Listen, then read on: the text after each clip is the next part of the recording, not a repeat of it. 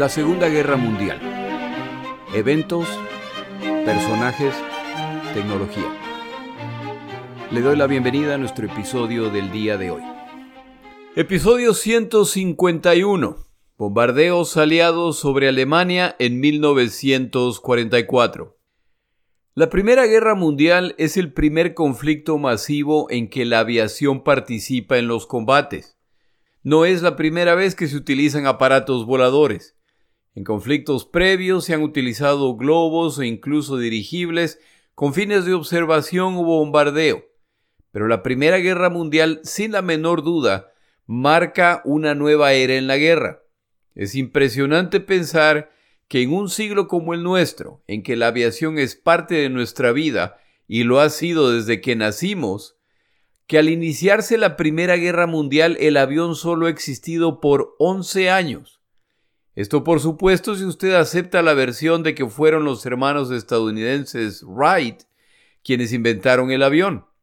Este es uno de esos inventos en que múltiples inventores en múltiples naciones reclaman su autoría. La aviación en la Primera Guerra Mundial es más una curiosidad. El avión sigue siendo un invento muy peligroso al que no todos le ven un futuro, sobre todo en tareas de guerra. Pero durante la Primera Guerra Mundial, esta arma muestra su utilidad inapelable. Inicialmente como explorador, luego como arma de combate aéreo y luego como bombardero. Quienes han prestado atención saben que en el futuro las Fuerzas Armadas deberán contar con un arma aérea sin importar si planean ir al ataque o permanecer a la defensiva. Si llama la atención los pocos años que han pasado desde la invención de la aviación hasta el inicio de la Primera Guerra Mundial, pensar en la evolución del avión entre la Primera y la Segunda Guerra Mundiales es impresionante de los bi o triplanos que volaron en la Primera Guerra Mundial, más parecidos a cometas con motores, a los cazas de combate de la Segunda Guerra Mundial, la diferencia en potencia, alcance y armamento es gigantesca. En esos 20 años, entre el final de la Primera Guerra Mundial y el inicio de la Segunda, se alcanza probablemente el desarrollo más grande en el motor de combustión interna. Y como se sabe, para el final de la Segunda Guerra Mundial, incluso estas magníficas armas de guerra ya son obsoletas y son reemplazadas por un nuevo tipo de avión. Esta evolución de la aviación cambia la guerra para siempre. Hasta la Primera Guerra Mundial las guerras se peleaban en el frente de batalla. La nación invasora intentaba ingresar al territorio del invadido. Esta nación ubicaba sus tropas en la frontera y ahí se enfrentaban los ejércitos, o en el mar, si ese es el caso. Una guerra entera se puede decidir sin que la población civil, lejos de la frontera o del lugar donde se combate, haya nunca escuchado un solo sonido relacionado con la guerra o sufrido alguna consecuencia de los combates. La aviación cambia esto para siempre. Ahora, una nación puede estar ganando claramente la guerra en el frente de batalla, pero sus ciudades, incluso a cientos de kilómetros del frente, pueden estar siendo destrozadas por los bombarderos enemigos.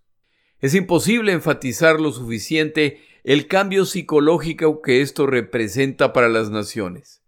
Aquellos que hasta ese momento se sentían seguros ya no pueden contar con esa posibilidad. Una nación que lo tiene muy claro desde el principio son los británicos, y la razón es sencilla, son una isla, y hasta la introducción masiva de la aviación, el canal inglés o de la Mancha, como lo conocemos en español, era una barrera casi infranqueable, y quien decidía atacar las islas británicas debía estar dispuesto a enfrentarse a la magnífica flota británica. Algunos intentaron esto y lo pagaron muy caro. Esa barrera natural ya prácticamente no existe.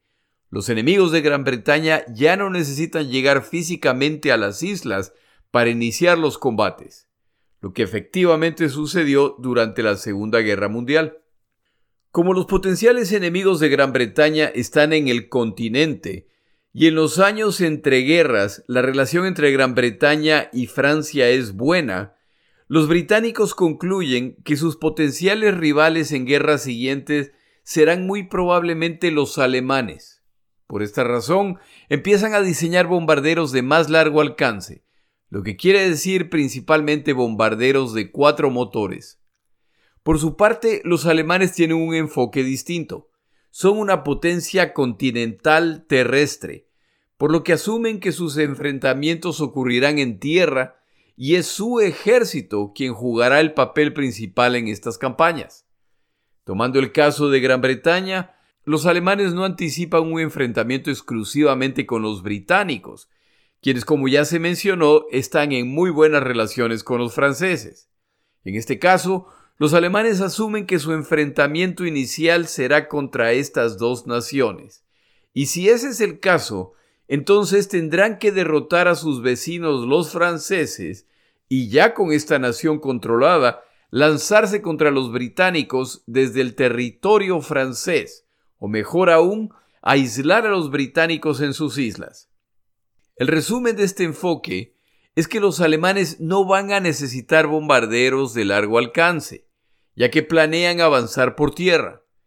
Su enfoque principal será por lo tanto en bombarderos de corto alcance, pero potentes y capaz incluso de combatir otros aviones en campañas cortas en apoyos a las fuerzas terrestres. Después de todo, el cabo Hitler sirvió en la infantería alemana y es uno de los convencidos de que son las fuerzas terrestres las que deciden las guerras.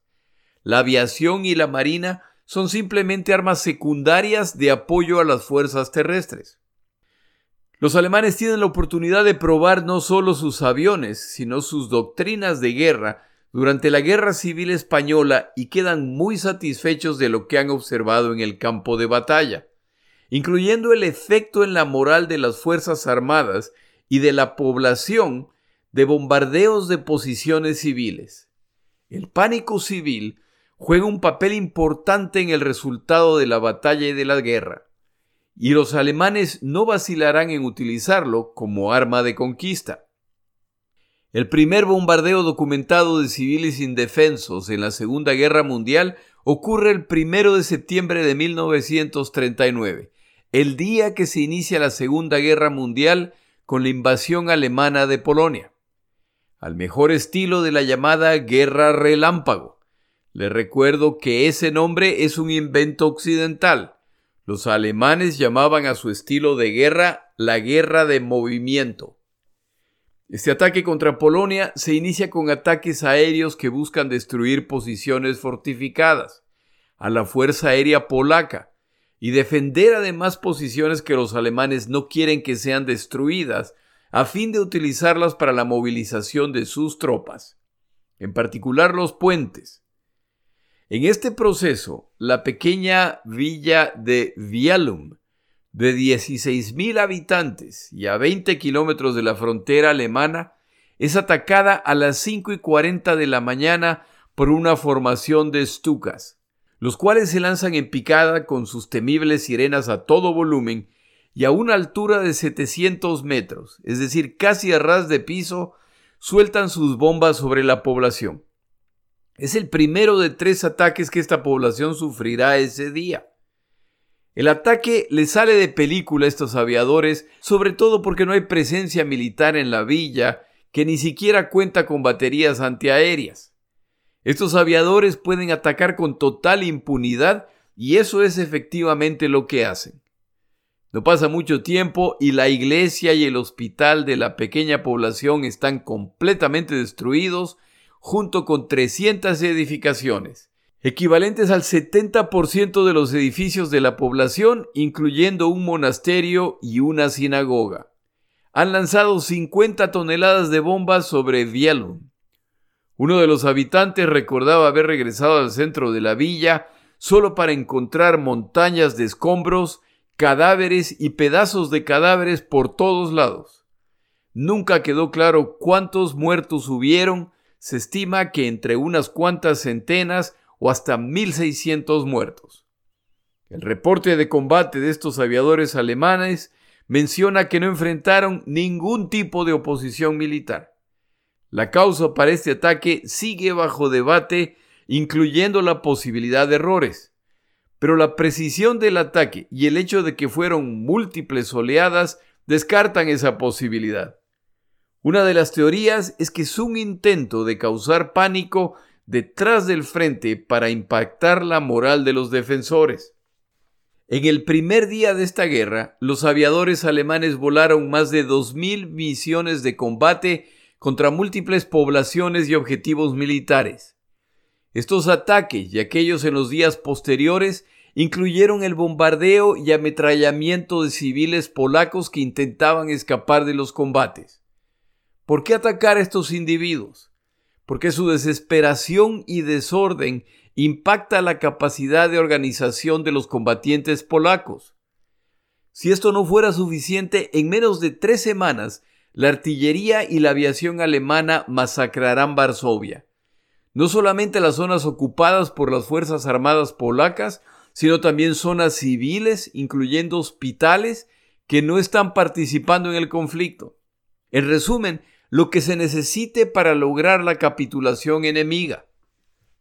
Si avanzamos unos meses en esta guerra, una vez que la guerra farsante, ese periodo en que alemanes, franceses y británicos ya se han declarado la guerra, pero juegan a la guerra sin llegar a atacarse frontalmente.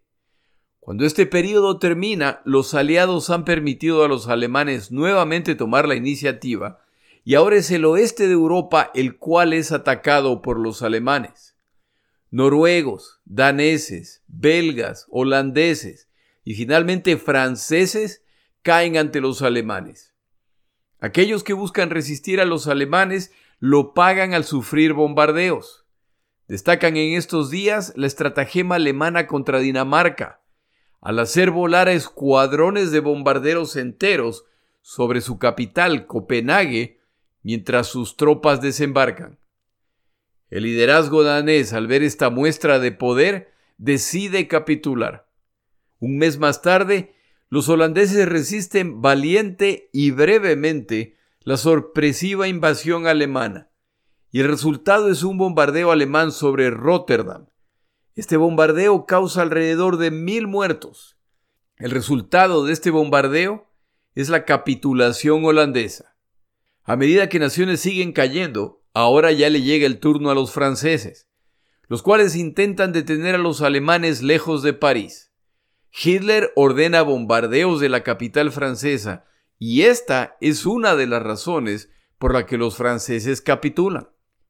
Esto ocurre en 1940 y los alemanes están claramente cerca de ganar la Segunda Guerra Mundial. Han expulsado a los británicos del continente y ya solo les falta que estos entren en razón y capitulen. Desafortunadamente para los planes alemanes, el rey británico recientemente ha nombrado como nuevo primer ministro a un ser intratable y pendenciero llamado Winston Churchill, y este señor se niega a ver lo desesperado de la situación británica. En poco tiempo ocurre la batalla sobre Gran Bretaña, en que los alemanes sufren su primera derrota en esta guerra al ser su fuerza aérea incapaz de destruir a la Fuerza Aérea Británica, requisito indispensable para los desembarcos en las islas.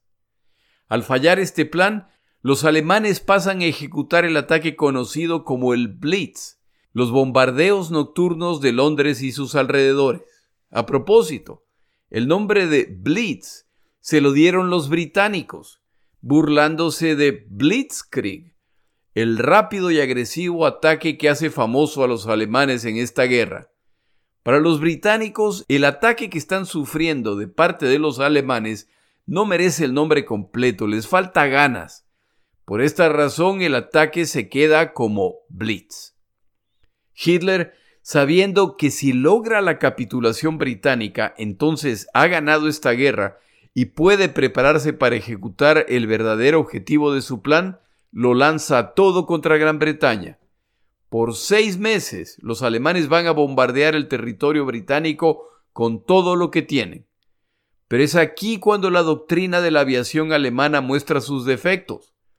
Los ágiles y rápidos bombarderos alemanes carecen del alcance y de la capacidad de carga para dar golpes decisivos a los británicos, los alemanes diseñan entonces nuevas formas de ataque para causar el máximo daño en busca de producir el pánico y la desesperación entre la población británica. Una táctica que causa particular furia en los británicos es la siguiente. Los alemanes inician los bombardeos lanzando minas navales en paracaídas. El mecanismo explosivo de las minas ha sido calibrado para que exploten a pocos metros de tocar el piso. El explosivo de estas minas es particularmente poderoso a fin de destrozar embarcaciones. Al explotar las minas a decenas de metros del piso, el estallido destroza ventanas, puertas y techos a varias manzanas de distancia. Con esa etapa concluida, ahora llega la siguiente oleada de bombarderos, los cuales llevan bombas incendiarias. Estas son bombas llenas de pequeñas bombas incendiarias que al caer abren su compuerta y estas bombas pequeñas menores se esparcen cubriendo un área.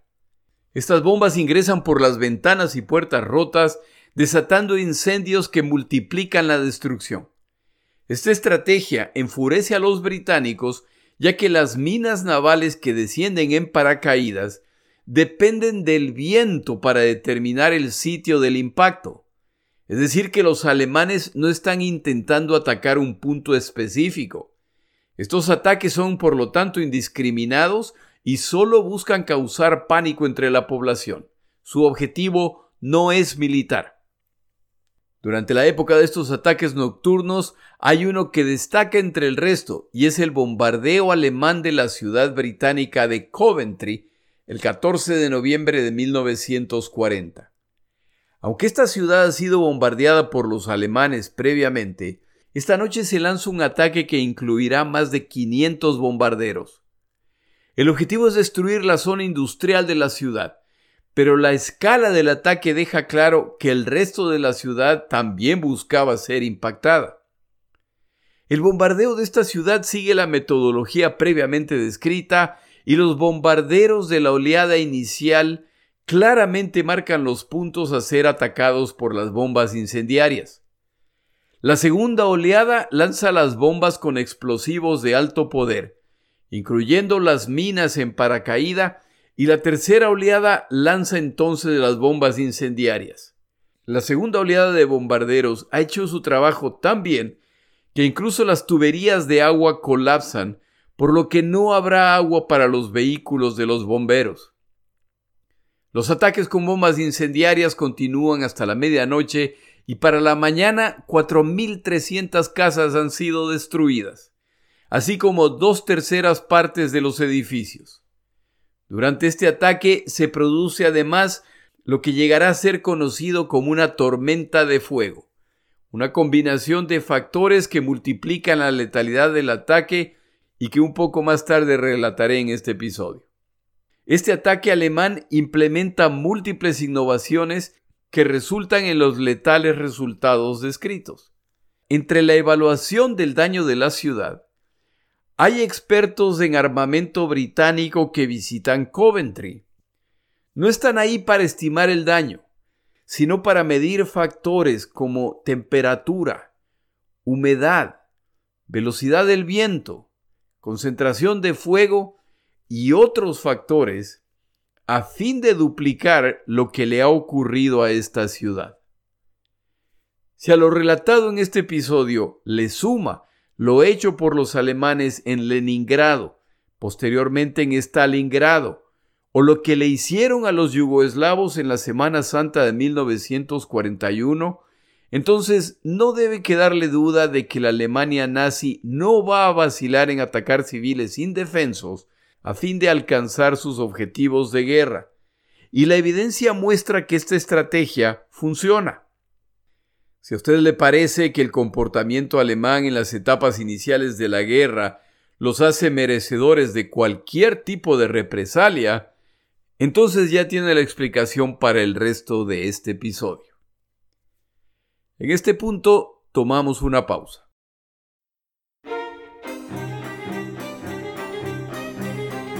Palabras de Churchill. En 1940, cuando los británicos están bajo ataque de parte de los alemanes, Winston Churchill reconoce el papel de los aviadores británicos que están deteniendo a los alemanes. Es aquí cuando pronuncia su famosa frase respecto a los jóvenes pilotos de caza de Spitfire y huracanes. La frase es Nunca en la historia de la guerra tantos le han debido tanto a tan pocos. Pero a continuación de esta declaración se refiere a otro grupo de aviadores. Nuestros corazones vagan nuestros pilotos de caza, cuyas acciones vemos cada día.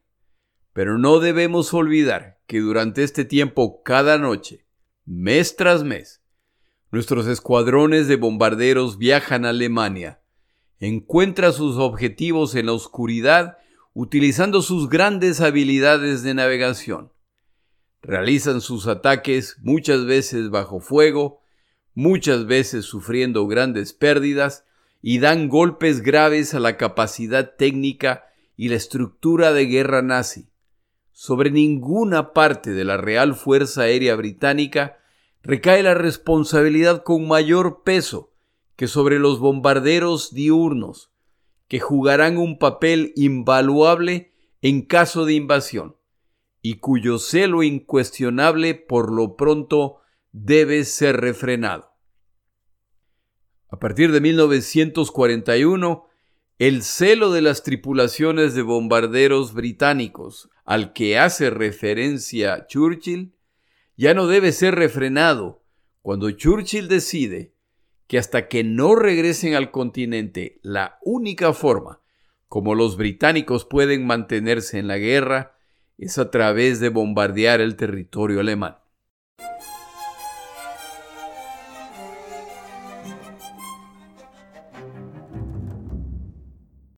En Gran Bretaña la doctrina de bombarderos es distinta y quienes abogan por la fuerza aérea teorizan que a través de esta arma se pueden ganar guerras sin la necesidad de fuerzas terrestres o navales. Bombarderos con la suficiente capacidad de carga y alcance pueden decidir una guerra. Los británicos son muy frontales respecto a su doctrina de guerra relacionada con los bombarderos y no vacilan a afirmar ya en 1923. Debemos confiar en nuestros bombarderos para nuestra defensa. Es la destrucción de la industria enemiga y sobre todo la erosión de la moral enemiga causada por los bombarderos el fundamento de la victoria total. La posición de nuestro ejército debe ser derrotar al ejército enemigo. La posición de nuestros bombarderos debe ser derrotar a la nación enemiga. En otras palabras, la posición británica está muy clara y sus enemigos deben saber que en caso de guerra, la Fuerza Aérea Británica destrozará a su nación. La guerra se ha transformado para siempre y todos, incluyendo aquellos a centenas de kilómetros del frente, ahora son blancos aceptables para los bombarderos británicos. Parte de esta convicción es la creencia que se resume en la frase el bombardero siempre llegará. La idea detrás de esta frase es que los motores de pistón están alcanzando un poder inimaginable hasta hace poco. Un avión con un motor puede alcanzar velocidad y potencia impresionantes. ¿Cuánto más un avión con dos de estos magníficos motores? Con cuatro motores. Sin duda, estos bombarderos alcanzarán una velocidad y altitud que los harán imposible de detener, lo que combinado con el armamento que llevan los hace invulnerables. Esa al menos era la teoría. La frase de Churchill de esta semana es de la época de la batalla de Gran Bretaña, la cual marcó el punto en que ya se abandonan todas las cortesías entre las partes y se intenta derrotar al otro con lo que se pueda. En el caso británico, como lo he mencionado en otros episodios, inicialmente se intentan realizar bombardeos estratégicos. Estos son bombardeos de precisión en que se busca destruir el blanco escogido a la vez que se busca minimizar las bajas civiles. Tras meses realizando estas misiones, las Fuerzas Armadas británicas ordenan se realice un estudio para determinar la precisión de estos ataques, y los resultados son desalentadores ya que no están impactando los objetivos y sí están causando destrozos a las áreas circundantes. Los aliados venden la idea de los criminales bombardeos alemanes de civiles en contraste con su bombardeo estratégico de blancos militares. Pero la realidad es que las consideraciones respecto a minimizar las bajas civiles desaparecen ya desde 1942. Y con la llegada de los estadounidenses, los cuales inicialmente llegan con una posición moralista, convencidos por los miles de millones de dólares que han invertido en aviones y en una mira de bombarderos que cambiará el rumbo de la guerra. Como se ha explicado en otros episodios, este nivel de precisión que los estadounidenses creían haber alcanzado en realidad nunca llegó ni remotamente, por lo que o desisten de estos bombardeos inútiles en que no están alcanzando los blancos militares, o se dedican al bombardeo masivo, en que se destroza una amplia zona con la esperanza de destruir el blanco escogido. El autor alemán W. G. Sebald, en su libro Respecto a la historia natural de la destrucción, en que habla de la destrucción sufrida por Alemania durante la Segunda Guerra Mundial, hace referencia al bombardeo de Hamburgo de 1943.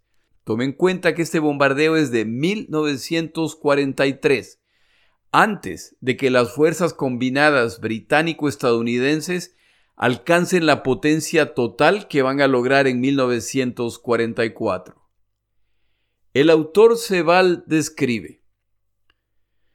En el verano de 1943, durante una larga ola de calor, la Fuerza Aérea Británica, apoyada por la octava División Aérea Estadounidense, voló una serie de misiones contra Hamburgo. La operación fue llamada Gomorra y su objetivo fue destruir la ciudad y reducirla a cenizas. En el ataque en la mañana de julio 27 a la una de la mañana, 10.000 toneladas de bombas de alto poder e incendiarias se lanzan sobre la zona residencial al este del Elba. Esto genera una serie de eventos ya conocidos. Primero, todas las puertas y ventanas fueron destrozadas incluyendo sus marcos. Esto lo hacen las bombas de hasta mil libras de peso llenas de explosivo de alto poder. A estas bombas le siguen bombas de racimo incendiarias de 15 kilogramos que ingresan en las edificaciones. En unos pocos minutos, grandes incendios se desatan en toda la zona de alrededor de 20 kilómetros cuadrados. Estos incendios se combinan tan rápidamente que en apenas un cuarto de hora después del estallido de las primeras bombas, toda esta área era un mar de llamas que alcanzaba tan lejos como permitía la vista. Apenas cinco minutos más tarde se inicia una tormenta de fuego de una intensidad nunca vista.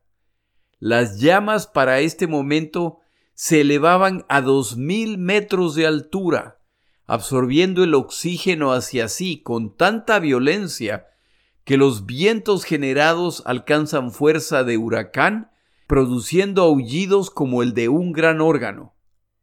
Este fuego ardió por tres horas. En su etapa más intensa, arrancó techos y paredes, lanzando piezas sueltas e incluso letreros por los aires. Árboles fueron arrancados. Seres humanos cerca del evento repentinamente se transformaban en antorchas humanas. El fuego se elevaba a la altura de las casas y se desplazaba como una gran ola a velocidades superiores a los 150 kilómetros por hora, recorriendo calles y plazas. Incluso el agua en algunos canales estaba en llamas. El vidrio de los vehículos se derretía. Azúcar almacenada en bodegas se caramelizó. Los que se encontraban en la calle simplemente caían en dramáticas contorsiones al inhalar los vapores que emanaban del asfalto derretido. Nunca se sabrá con certeza cuántas personas murieron esa noche o cuántos enloquecieron de dolor y desesperación antes de morir. Cuando finalmente amanece, el sol veraniego no logra penetrar la densa capa de humo y de desesperación que ha descendido sobre la ciudad. El humo resultante ha ascendido hasta ocho mil metros de altura, donde se esparce creando una gran nube. Una nube de calor asciende de las ruinas de la ciudad. Distritos residenciales tan grandes que sumaban 200 kilómetros fueron arrasados. Cuerpos horriblemente desfigurados yacían por todas partes.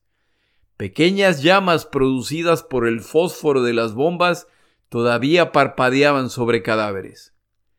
Los cadáveres rostizados tenían un tono marrón o púrpura y muchos habían sido reducidos a una tercera parte de su tamaño. Buena parte de los cadáveres estaban parcialmente sumergidos en su propia grasa.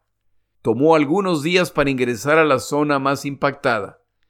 Cuando las cuadrillas de prisioneros de campamentos enviados para limpiar la zona finalmente logran ingresar, dentro de casas encuentran cadáveres sentados a la mesa o gente recostada contra paredes.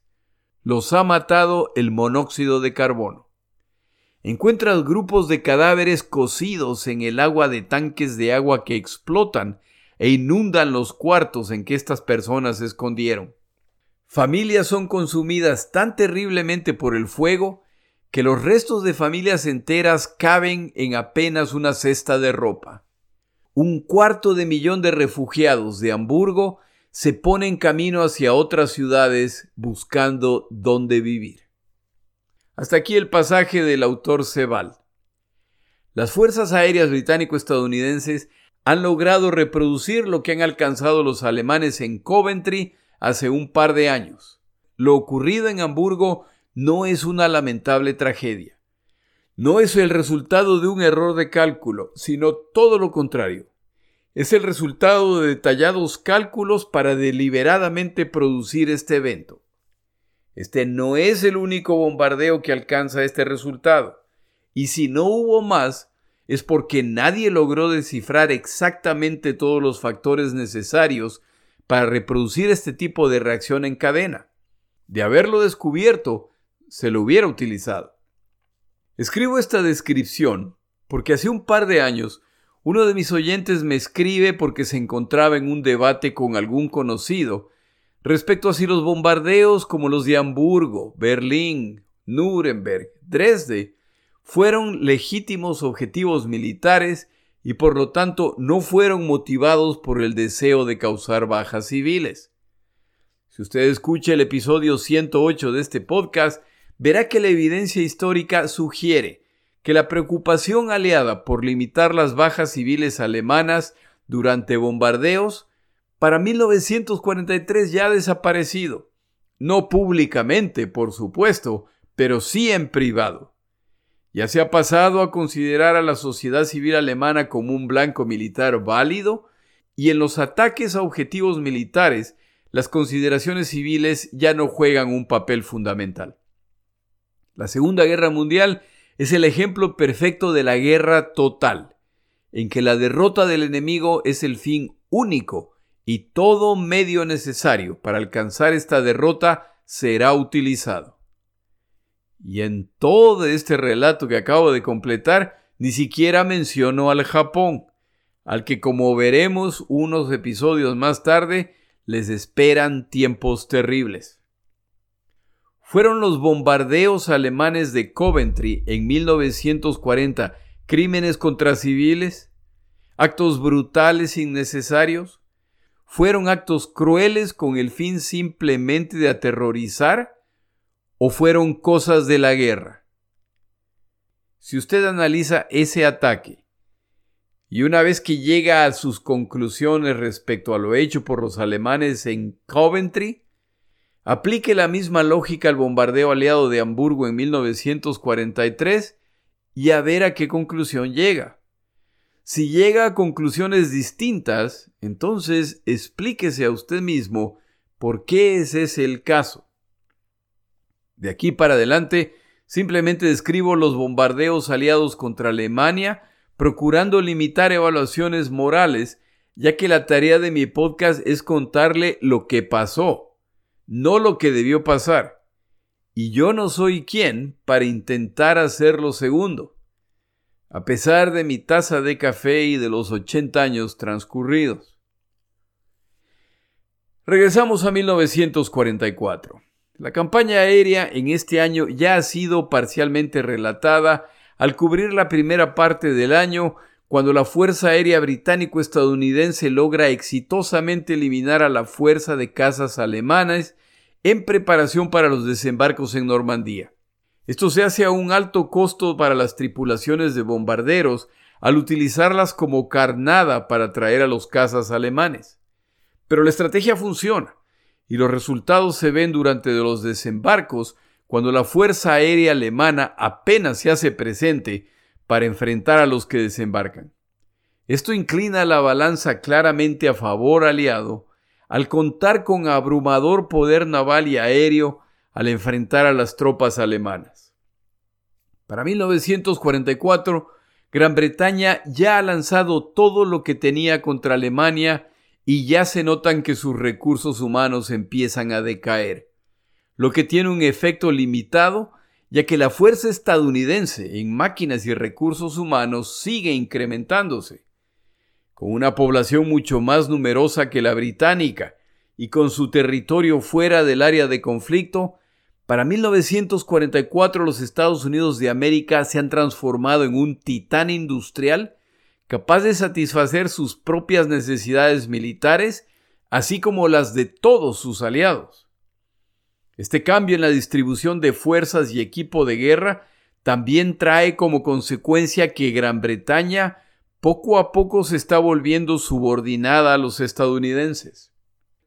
Esto tiene sentido al ser los estadounidenses quienes ponen la mayor parte del equipo de guerra, del dinero requerido y para 1944 también el mayor número de combatientes. En el aire, mar y tierra va quedando claro que los comandantes principales a cargo de estas fuerzas ya no serán británicos. Eisenhower, el comandante estadounidense a cargo de los desembarcos en Normandía, estará a cargo de toda campaña a partir de este momento y hasta llegar al fin de la guerra. La única excepción son los servicios de inteligencia, ya que el magnífico trabajo realizado por los británicos a través de Ultra desde Bletchley Park es innegable. En los meses de preparación para los desembarcos, el comandante británico a cargo de las fuerzas de bombarderos, Arthur Harris, quiere garantías de que los bombardeos del territorio alemán no serán impactados. Harris es uno de los convencidos de que se puede ganar esta guerra a través de los bombardeos. De hecho, él considera que tal vez los desembarcos de Normandía no van a ser necesarios si se logra que Alemania capitule previamente. Este no será el caso, pero el autor consultado esta semana provee una tabla que nos ayuda a mantener en contexto la participación de cada aliado contra Alemania y su impacto en la guerra global. El autor Neylands provee la siguiente tabla. Esta es la distribución de casas de combate alemanes en abril de 1944. Casas alemanes defendiendo el Reich, es decir, el territorio alemán, 850.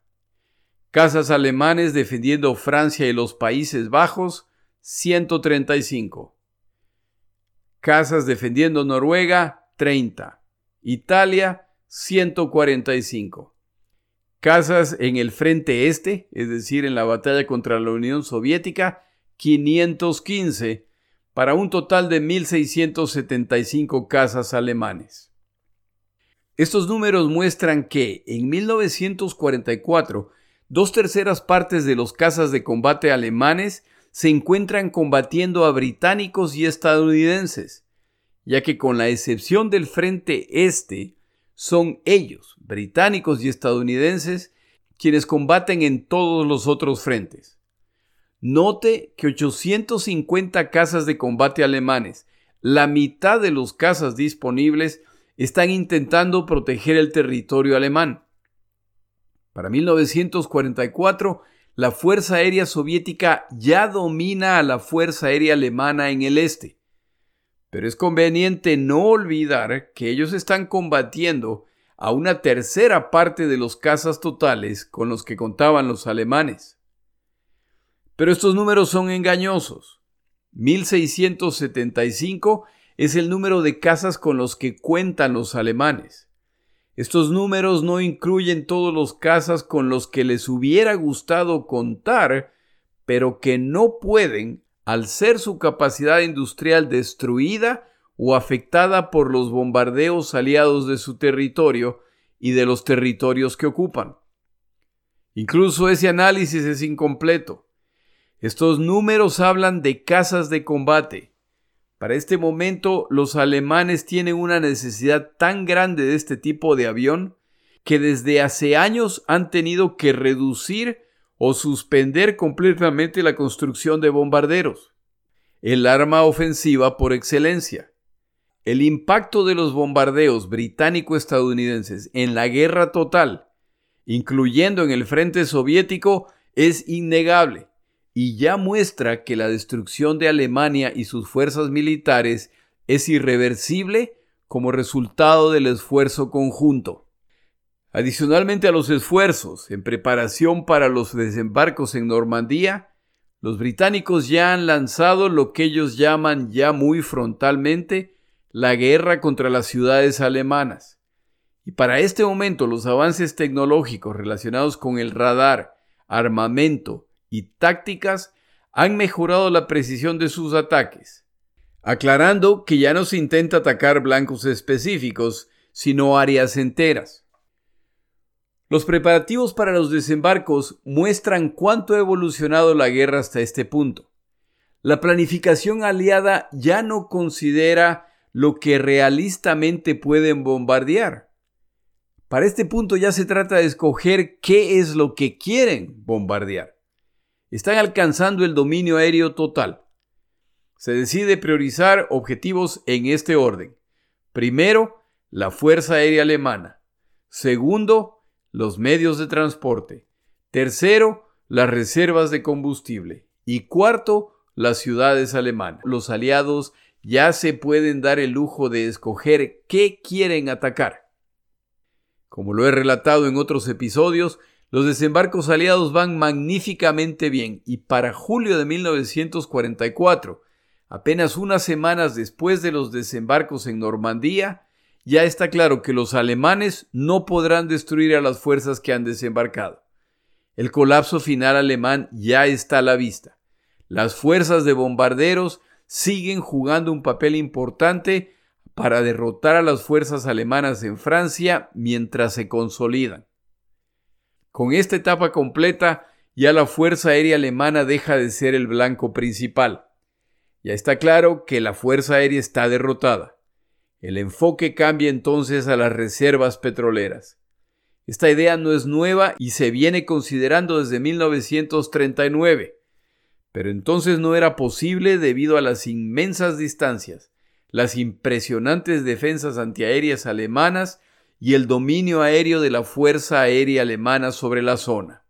De hecho, a inicios de 1944, la Fuerza Aérea estadounidense lo ha vuelto a intentar sufriendo grandes pérdidas.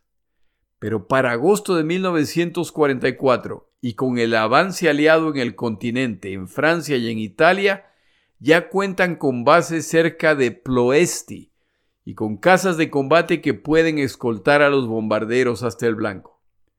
Tras muchos intentos, se lanzan misiones de bombardeo el 10, el 17, el 18 y el 19 de agosto de 1944. Cada ataque cuenta con más de mil bombarderos. Finalmente las refinerías de Ploesti colapsan y cesan su producción. La parálisis total alemana ya está en camino. Esta campaña cuesta a los aliados 305 bombarderos y más de 3.000 miembros de tripulaciones entre muertos y capturados. El éxito de esta misión hace que ahora sean las plantas de combustible sintético en Alemania el objetivo principal. Estos objetivos finales no serán fáciles ya que los alemanes también han logrado avances tecnológicos en radares que se utilizan en sus baterías antiaéreas y en cazas nocturnos que ahora enfrentan a los bombarderos aliados, principalmente británicos. Ahora son los británicos los que se muestran inflexibles estratégicamente. Llevan años realizando bombardeos nocturnos, lo que ha reducido sus pérdidas. Pero ahora con escoltas capaces de acompañarlos durante el día, prefieren seguir con sus campañas nocturnas, y los alemanes despachan sus casas nocturnos a enfrentarlos, y los británicos no tienen una respuesta para esta nueva amenaza, lo que nuevamente incrementa sus pérdidas. Estos cazas nocturnos alemanes serían presas fáciles de los cazas aliados durante el día. El combate aéreo sobre Europa en 1944 tiene muy poco que ver con los combates de 1939. Los avances tecnológicos han incrementado la letalidad de los combatientes hasta niveles inimaginables hace apenas cinco años. Para septiembre de 1944, con el avance aliado consolidado en Francia y los soviéticos avanzando imparables en el este de Europa, las fuerzas de bombarderos aliados que ya han alcanzado plena potencia pueden frontalmente dedicarse a la destrucción de Alemania. Poco a poco, el listado de ciudades alemanas grandes y pequeñas destrozadas por flotas de bombarderos de entre 150 bombarderos hasta más de 1200 bombarderos, dependiendo de la importancia del blanco, sigue creciendo. El bombardeo de Duisburg del 13 de octubre de 1944 incluye 2.000 bombarderos entre los estadounidenses que atacan durante el día y los británicos que atacan en la noche. La devastación de la ciudad es casi completa y al día siguiente mil bombarderos regresan a concluir la tarea. Stuttgart, Essen, Colón, Berlín, Dresde y muchas otras poblaciones de distintos tamaños se siguen sumando a la lista. Regrese por un momento a la tabla que compartí antes en este episodio. De acuerdo a ese autor, a los alemanes les quedaban cerca de 1.700 casas para defender todos los frentes en que combaten, incluyendo Alemania. ¿Sabe cuántos aviones de distintos tipos participaron en los desembarcos aliados en Normandía? 14.000. Esa es la diferencia de poder para 1944. El mensaje aliado a través de los bombardeos es claro. Alemania está derrotada. Si Hitler y su círculo cercano es incapaz de llegar a esta conclusión, la tortura y ejecución de la población alemana debe enviar el mensaje al resto de los alemanes y convencerlos de que es hora de librarse de su liderazgo. Al menos esa es la esperanza. Pero los alemanes continuarán los combates a pesar de la abrumadora evidencia de su derrota. En el siguiente episodio, el final se acerca para la Alemania nazi no solo en el oeste, sino en el este, donde la alianza alemana se desmorona bajo el imparable avance soviético. Mi nombre es Jorge Rodríguez. Gracias por acompañarme. Para información adicional respecto a este episodio, las notas de este podcast, que incluyen la narración de este episodio, así como acceso a resúmenes, videos, documentales y materiales adicionales gratuitos disponibles en el Internet, por favor vaya a Amazon y busque el libro La Segunda Guerra Mundial, Eventos, Personajes, Tecnología. Al comprar estas notas me ayuda y me apoya financieramente. Puede encontrar información adicional en mi página web, lasegundagm.com. Muchas gracias.